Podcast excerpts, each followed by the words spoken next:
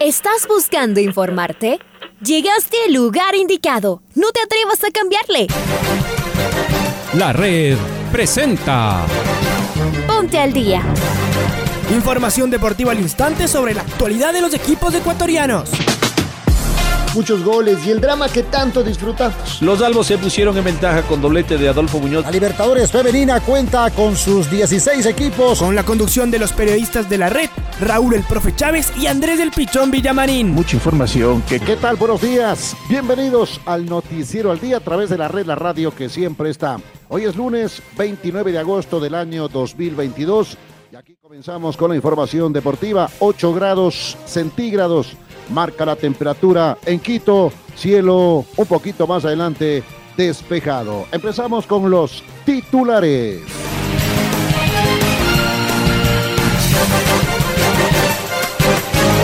Liga Deportiva Universitaria sumó en su visita al estadio Banco Pichincha.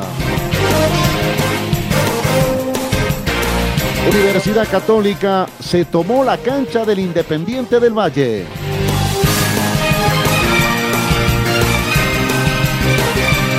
Aucas, el pentacampeón de Pichincha, ganó pero sufrió dos expulsados.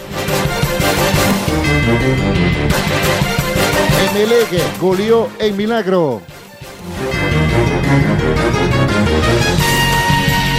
ya respira con un agónico triunfo. Esta noche se cierra la octava fecha de la Liga Pro 2022.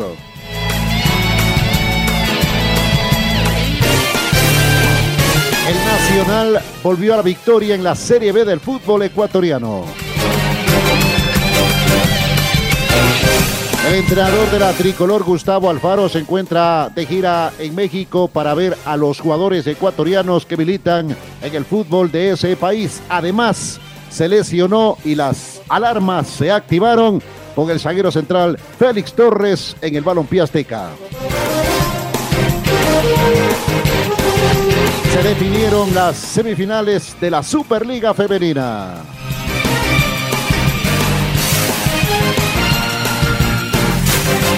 Seis de la mañana con siete minutos, seis de la mañana con siete minutos. Enseguida presentamos el editorial con Alfonso Lazo Ayala. Otra fecha llena de emoción nos entregó la Liga Pro y esta vez de forma completa, más allá del partido que se debe jugar esta noche. Aucas volvió a ser líder tras un sufrido triunfo frente al Guayaquil City. Además del partido que lo dominó de principio a fin, el cuadro oriental de repente se complicó. Dos expulsados por equipo en la parte final desvirtuaron el encuentro. Así que sufriendo más de la cuenta, los dirigidos por Farías sumaron tres puntos importantísimos. Alargaron su invicto y recuperaron la punta. Roberto Latú Cordóñez se ha transformado en su delantero más peligroso. Marcó un golazo de cabeza y es permanente peligro. Increíble que ni siquiera era parte del primer plantel durante el primer semestre. La Universidad Católica se tomó el estadio del Independiente del Valle tras un muy buen encuentro. El campeón ecuatoriano esta vez realizó muchos cambios en su once ideal, pensando también en el partido del miércoles. Y al trencito azul no hay cómo darle ninguna ventaja. El centro delantero Rodrigo Rivas jugó su mejor partido desde que está en el trencito azul y con dos goles del panameño Ismael Díaz consiguió los tres puntos. Por supuesto no fue sencillo, pues el IDB manejó la pelota y lo encerró sobre todo en la segunda etapa, pero no logró generar muchas situaciones y la defensa celeste aguantó el empuje de un equipo que en la última parte ya lució completo. Pelear en tres frentes seguirá resultando muy duro para el IDB. Liga jugó un gran partido en el Estadio Banco Pichinchi y consiguió un empate agónico, aunque el trámite le favoreció claramente. Los 25 últimos minutos del primer tiempo, Liga encerró a Barcelona y lo puso a Javier Burray como figura. Todo el segundo tiempo la U manejó la pelota y aunque le faltó algo de claridad, lo asfixió a Barcelona hasta que le empató a falta de 5 minutos. Liga ha ido mejorando partido a partido, lleva 5 encuentros sin perder y pelea en la parte alta de la tabla. Ha vuelto a ser el equipo peligroso y también en la parte alta, este Melé que goleó el 9 de octubre y sigue en la pelea, con irregularidad, pero sumando puntos importantes están los millonarios, imposible descartarlos. También se jugó una nueva fecha de la Serie B y el Club Deportivo Nacional consiguió salir de su mala racha y con una victoria ajustada recuperó la punta. Pero todo está muy apretado y eso que a los criollos les falta un partido diferido. El América de Quito despertó y ya está peleando nuevamente, pero por ahora nada se puede adelantar. Habrá que seguir ganando fecha a fecha. Y esta semana será de Copa Sudamericana. El IDB recibe en el Rodrigo Paz Delgado al Melgar de Arequipa por las semifinales. Como ya lo hizo en la serie de partidos de Copa Libertadores del 2016, esta vez también entregará la recaudación para la lucha contra la desnutrición infantil. Así que ya hay otra excusa para ir a empujar a los Rayados del Valle.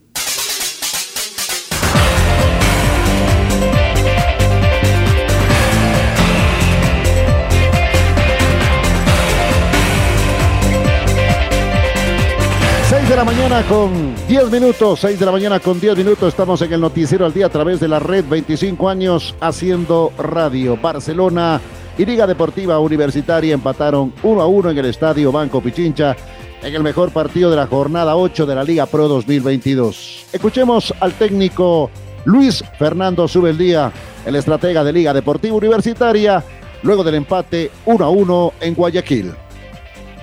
Para hacer un resumen del partido, Barcelona eh, mete el gol temprano, luego de, dos o tres toques ahí después del córner. Eh, y después nosotros nos repusimos, encontramos siempre un jugador de más para, para poder manejar los tiempos, la circulación de balón. A partir de, de que encontrábamos ese jugador de más en distintos sectores de la cancha, empezamos a progresar, a tener situaciones, a tener aproximaciones y no es fácil ir desde atrás en el marcador tan temprano en un escenario muy difícil con un equipo también muy bueno, de experiencia que, saben manejar ciertas situaciones, pero mm, el equipo en todo momento después del, gol de Barcelona tuvo paciencia, no se descontroló nunca ganó los duelos, eh, encontró ese hombre de más para circular el balón. Algunas jugadas las cerramos bastante bien, otras nos costó un poquito más, o virtud del rival que rechazaba, pero tengo hoy palabras de elogio para mi equipo porque eh, no es fácil mm, trabajar todo el partido con el 0-1 y no desesperarse. Entonces vi un equipo que siempre tenía la confianza que podía llegar al menos al empate y bueno, después del empate con los recambios y todo que, también dieron su fruto como lo vienen dando, eh, lamentablemente sufrimos la expulsión de Quintero que me parece una lástima porque Quintero no es un jugador malintencionado.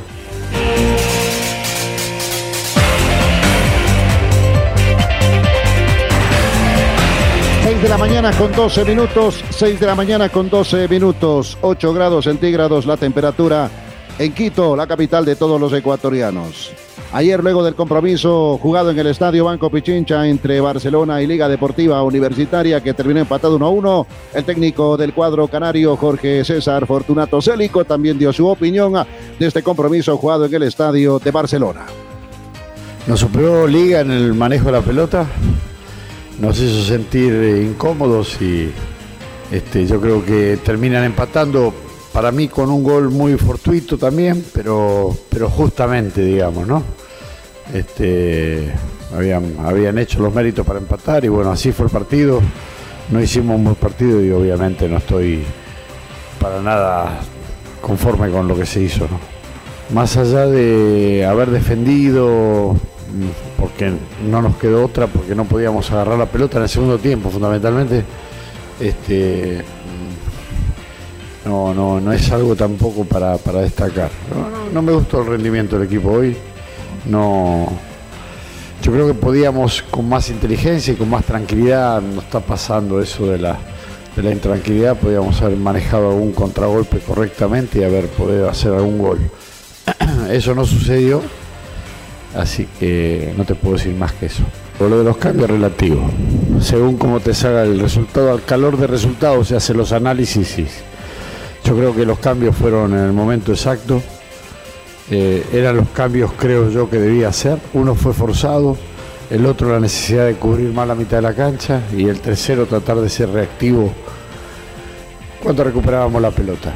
Eh, de eso yo para mí No es, no es, no, no fue la falla del partido. La falla del partido fue que no manejamos la pelota. Cuando uno no maneja la pelota, genera menos y está esa sensación que el rival te está dominando y es feo. 6 de la mañana con 14 minutos, 6 de la mañana con 14 minutos. Estamos en el Noticiero al Día a través de la red 25 años haciendo radio. Independiente del Valle no pudo mantener la punta del torneo. Luego de la derrota ante la Universidad Católica, los rayados solamente piensan en la semifinal de la Copa Sudamericana, informa Luis Quirós. ¿Qué tal Andrés? Un gusto saludarte. Bueno, el Independiente del Valle no pudo frente a la Universidad Católica, cayó 2 a 1 en su estadio. El profesor Martín Anselmi no puso todo su equipo estelar, se guarda jugadores para lo que será la semifinal del miércoles ante Melgar. Eso le pasó factura y por eso no pudo conseguir estos tres puntos vitales. Con esto descendió a la segunda posición con 16 puntos. Aucas es el puntero del campeonato de la segunda etapa con 18 puntos. Vamos a ver cómo le va el Independiente en la Copa Sudamericana. Un abrazo.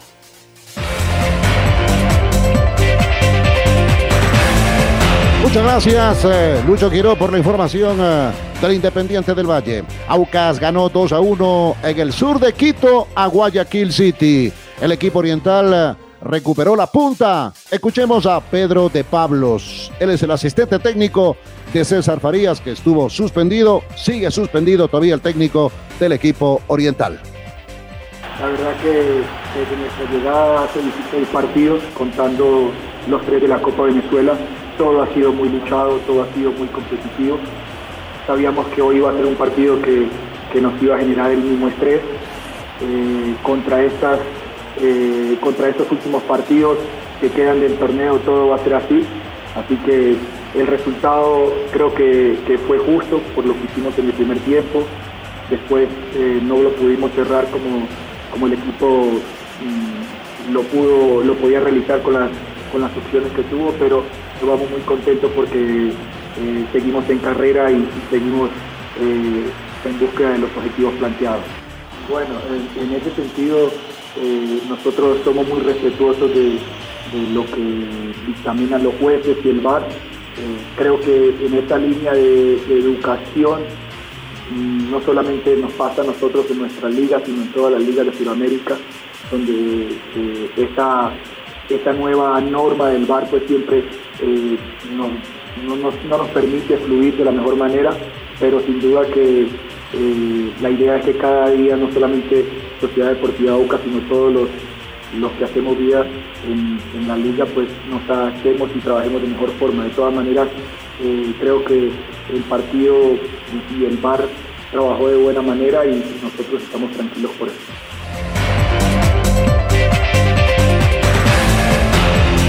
Seguimos con la información deportiva. Estamos en el Noticiero al Día a través eh, de la red 25 años haciendo radio. El técnico de el equipo de Guayaquil City, Pulga Vilanes, también dio su opinión a propósito del compromiso jugado en el estadio Gonzalo Pozo Ripalda con victoria de Lauca sobre el equipo del Guayaquil City.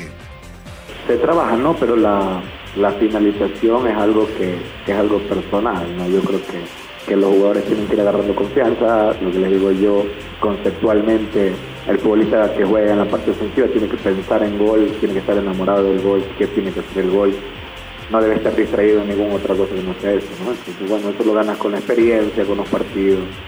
Y bueno, eso, hemos perdido goles fantásticos, eh, en, no solamente en este partido, sino en otros, pero bueno, lejos del gol, porque creo que que en la primera etapa Renato tuvo alguna para empatar y después ellos también tuvieron opciones, así que yo no le quiero quitar méritos a la victoria de ellos hoy, ¿no? Yo creo que, que después de un partido tan raro como este, que fue raro, creo que gana el que más ganas tiene de ganar. Y yo creo que hoy ellos tuvieron más ganas de ganar que nosotros y, son los justos vencedores de, un partido muy raro que tiene muy poco análisis táctico después de las expulsiones y yo creo que se definió más por las ganas de los jugadores dentro del campo.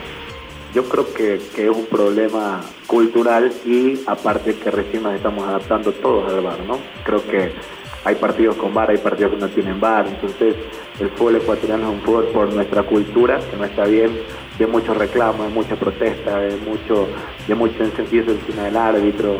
Ojo, también no, no solamente es culpa de los jugadores, no tampoco le quiere echar la culpa a los jueces, pero a veces en decisiones este, sencillas se cometen errores que hacen que, los jugadores sean muy reclamones. Yo, por ejemplo, te, pongo un ejemplo, no de ahora, pero el partido anterior que jugamos contra contra Independiente a, a Jordan le ha facturado en la nariz, en amarillo. Entonces, son cosas que tú no comprendes y por eso los jugadores también reclaman y no está bien, ¿no? Pero yo creo que, que lo que tú dices es verdad, pero más que todo es una cuestión de, tiempo, de tener hábitos, todos, todos reclaman, los del otro equipo, los nuestros, cuando hay bar en otros partidos también reclaman, se paran cerca de la pantalla, creo que es una muy mala costumbre que, que ojalá podamos erradicar y acostumbrarnos al primer mundo, ojalá que se pueda hacer. La zona baja de la tabla acumulada de la Liga Pro se aprieta. Hoy quedará más eh, claro el panorama tras el técnico frente a Lorense. Vamos con Domingo Valencia que nos tiene más detalles. Hola Domingo, ¿cómo te va? Hola Andrés, ¿cómo te va? La jornada comenzó con un empate entre el eh, Macará y el Deportivo Cuenca en el Alejandro Serrano Aguilar. Con este punto, el eh, conjunto celeste de la capital de la provincia del Tunguragua hizo 17 puntos en la tabla acumulada y se acercó al técnico universitario que cerrará esta noche la jornada 8 de la fase 2 de la Liga Pro Cris, recibiendo al conjunto de Lorense en el Bellavista Bienbato. La parte baja de la tabla acumulada está apretada, teniendo en cuenta que el Cumbayá le ganó al Delfín el eh, sábado y que el 9 de octubre cayó goleado 3 a 0 frente al Club Sport MLK con eh, la falta de un partido de varios equipos. El 9 de octubre está último con 14 puntos y luce a 4 de salvación. El técnico universitario es decimocuarto con 18 puntos. El Cumbayá es decimotercero con 21. Está a 3 del, del Orense, que es duodécimo con 24. El Guayaquil City, en cambio, tiene 26. El Gualaceo 27. Y un poco más lejos del Mushukruna, que ganó 28. El Delfín con 29. Ahí es donde se parte la tabla acumulada. El Macará tiene 17 puntos, no pudo sumar de a 3, no la está pasando bien el conjunto celeste de Ambato. Así está la situación, la tabla acumulada en la parte baja de la tabla acumulada de esta Liga Pro Betcris 2022. Por ahora, el Macará el 9 de octubre descenderían a la Serie B del fútbol ecuatoriano, pero faltan 6 eh, partidos. A algunos equipos les faltan 7 juegos. Informó para el Noticiero al Día, Domingo Valencia. Andrés, vuelvo contigo, Estudios Centrales.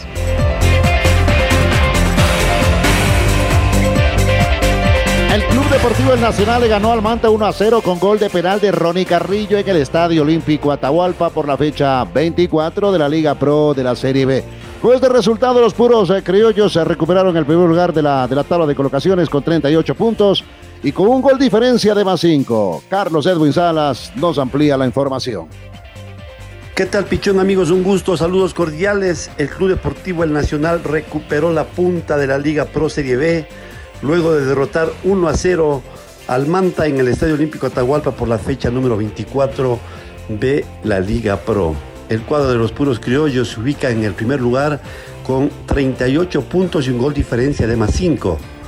Los cuadros de Libertad, Chacarita, Independiente Junior son los inmediatos perseguidores del cuadro militar. El Nacional cumplió un gran partido. El 1 a 0 no dice toda la verdad de lo que aconteció durante los más de 90 minutos que se jugó el partido, ya que sus jugadores en la parte ofensiva, especialmente eh, jugadores como Ronnie Carrillo, después del ingreso de, de Mina, eh, jugadores que tuvieron opciones claras de gol y que las desperdiciaron. Por eso digo que el marcador no fue de lo más justo. Continuamos compañeros con más en el noticiero al día.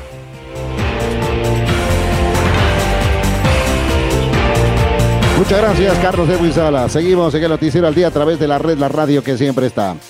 Gustavo Alfaro, el estratega argentino, junto a su asistente técnico Carlos González, se reunieron en México con los eh, jugadores eh, de la selección ecuatoriana de fútbol, Félix Torres y Ayrton Preciado. Luego, el zaguero central eh, Félix Torres en el compromiso por el fútbol azteca, salió lesionado del campo de juego y las alarmas se encendieron en el equipo tricolor. Escuchemos este informe del viaje del técnico Alfaro a territorio mexicano. Hola, ¿qué tal? ¿Cómo les va amigos y amigas de la red? Aquí está la información para el noticiero al día. El director técnico de la selección ecuatoriana de fútbol, Gustavo Alfaro, se encuentra en territorio mexicano mirando partidos de los jugadores ecuatorianos que militan en el balompié azteca. Además aprovechó el técnico Gustavo Alfaro para reunirse con Ayrton Preciado y también con el zaguero central Félix Torres. La idea que tiene el técnico Gustavo Alfaro es también viajar a los Estados Unidos para presenciar compromisos de la MLS, sobre todo de equipos donde militan los jugadores tricolores. Es parte de la agenda que tiene planificada el director técnico de la selección ecuatoriana de fútbol, Gustavo Alfaro, que piensa ya en el Mundial de Qatar 2022. Gustavo Alfaro estará nuevamente en la capital de la República la próxima semana, una vez que haga estas visitas a los tricolores que militan en el balompié del exterior. Hasta aquí la información deportiva, amigos y amigas de la red.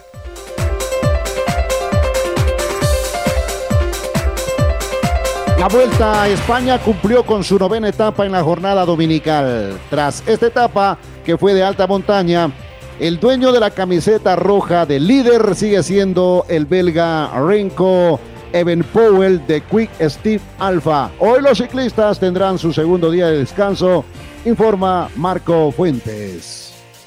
¿Qué tal Andrés? Amigos amigas de la red, qué gusto saludar con ustedes a esta hora con información de lo que nos va entregando la Vuelta a España 2022 que el día de ayer cumplió con su novena jornada. Esto en eh, un recorrido de montaña que tuvo 171.4 kilómetros de distancia y que se desarrolló entre Vida Viciosa y las praderes de Nava. Finalmente en esta jornada que tuvo un puerto de segunda categoría, dos de primera categoría y dos de tercera categoría, además de un sprint. El eh, ganador fue el sudafricano Luis Menges del Intermarche Guanti, seguido de Samuel Batistela y Eduardo Zambanini, eh, Batistela del Astana Kazakhstan Team y Zambanini del Bahrein Victorious. Este recorrido y esta clasificación repercutieron de la siguiente manera en la clasificación general. El primero sigue siendo el belga Remco Evenepoel del Quick Step Alfa Vinil con 34 horas 2 minutos 32 segundos. El eh, segundo clasificado es Enric Mas del Movistar Team. El español está a 1 minuto 12 segundos de la punta. Tercero es Primo Roglic, quien ha ido avanzando en la clasificación el esloveno del Jumbo Visma está ya a 1 minuto 53 segundos. Mientras tanto, en lo que corresponde a la participación de los ecuatorianos, hay que destacar que Richard Carapaz cayó a la ubicación 26 a 14 minutos 34 segundos el corredor de Lineos Grenadiers, mientras que Jonathan Caicedo, el ciclista del IF Education Easy Post, ocupa el puesto 88 en la general a una hora 7 minutos 7 segundos de la punta. El día de hoy se cumple con el segundo día de descanso y después de esta segunda jornada en donde se recuperará energías eh, por parte de los eh, diferentes ciclistas, la competencia se retomará el eh, día martes cuando la etapa 10 se cumpla entre Elche y Alicante con una posibilidad de recorrido interesante en una contrarreloj individual de 30.9 kilómetros. Esa es la información que tenemos a esta hora. Amigos amigas, nosotros eh, por ahora nos despedimos. Les invitamos a que sigan en sintonía de la red. Un abrazo grande, que tengan una excelente jornada. Muchas gracias, eh, Marco. Enseguida escuchemos a Richard Carapaz, el ciclista ecuatoriano que está en competencia en la Vuelta a España. Richard, entendemos la dificultad, el calor, el ritmo, el cansancio. Eh, ¿Qué tal el día de hoy? Ah, bueno, hoy ha sido la verdad un día bastante complicado, ¿no? Sobre todo un día muy, muy duro, eh, siempre arriba, abajo y bueno, creo que la mayoría lo vamos sintiendo, y, pero bueno, ¿no? yo creo que hemos terminado una muy buena semana para el equipo y bueno, yo creo que eso es lo positivo. ¿no? A cambiar un poquito el chip, eh, cambiar las, las piernas y buscar la etapa como lo dijiste esta mañana. Sí, bueno, no, hoy estábamos intentando buscar la, la fuga, pero bueno, no, no ha sido posible. Ha entrado Dylan eh, delante y bueno, eso también pues ha hecho favorable para nosotros. ¿no? Y, y Carlos Rodríguez, bien importante el resultado del español ahí peleando con los primeros.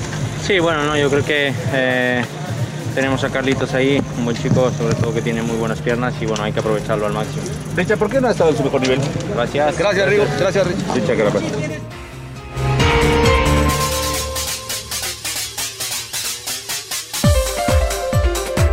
Dragonas, Deportivo Ibarra, Ñañas y Barcelona son los cuatro mejores equipos de la Superliga Femenina 2022. Estos clubes clasificaron a las semifinales del torneo. Maite Montalvo nos cuenta más detalles de la Superliga Femenina. ¿Qué tal Andrés? Un fuerte abrazo para ti. Seguimos con más información deportiva porque ya conocemos a los cuatro mejores equipos de la temporada 2022 de la Superliga Femenina. Estamos hablando de Dragonas, Independiente del Valle, de Deportivo Ibarra, Barcelona y Club Ñañas. Los equipos se quedaron eliminados en la fase de los cuartos de final. Fueron las Guerreras Salvas, Espuse, Quito FC y la Universidad Católica.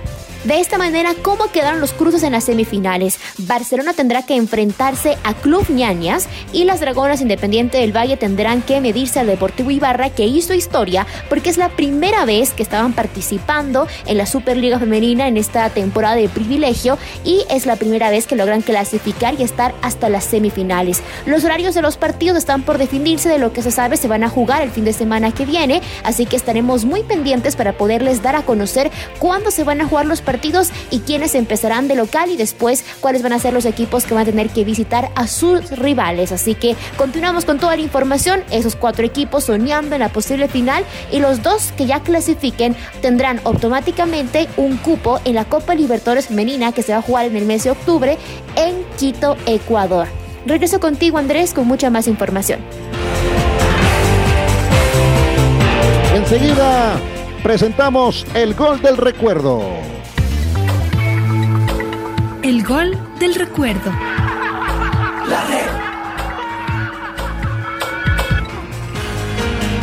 El 29 de agosto del 2018, Liga Deportiva Universitaria recibió al Independiente del Valle en el estadio Rodrigo Paz Delgado por la séptima fecha de la segunda etapa del torneo. Los albos se impusieron 1 a 0 con este gol de Juan Luis Arangonó, que lo recordamos a continuación con los relatos de Carlos Edwin Salas y los comentarios de Andrés Llamarín y Patricio Granja. Allá va Realpe, entregando para el Chiqui Guerrero.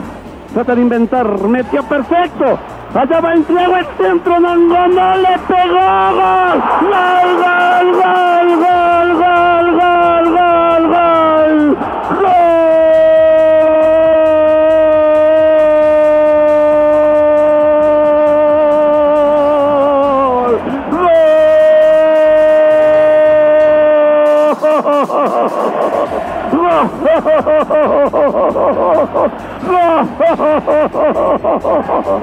Gol de Amango, Dios. Gol de la liga. Aparece Amango. La pelota se va al fondo de la zona y se marca la primera.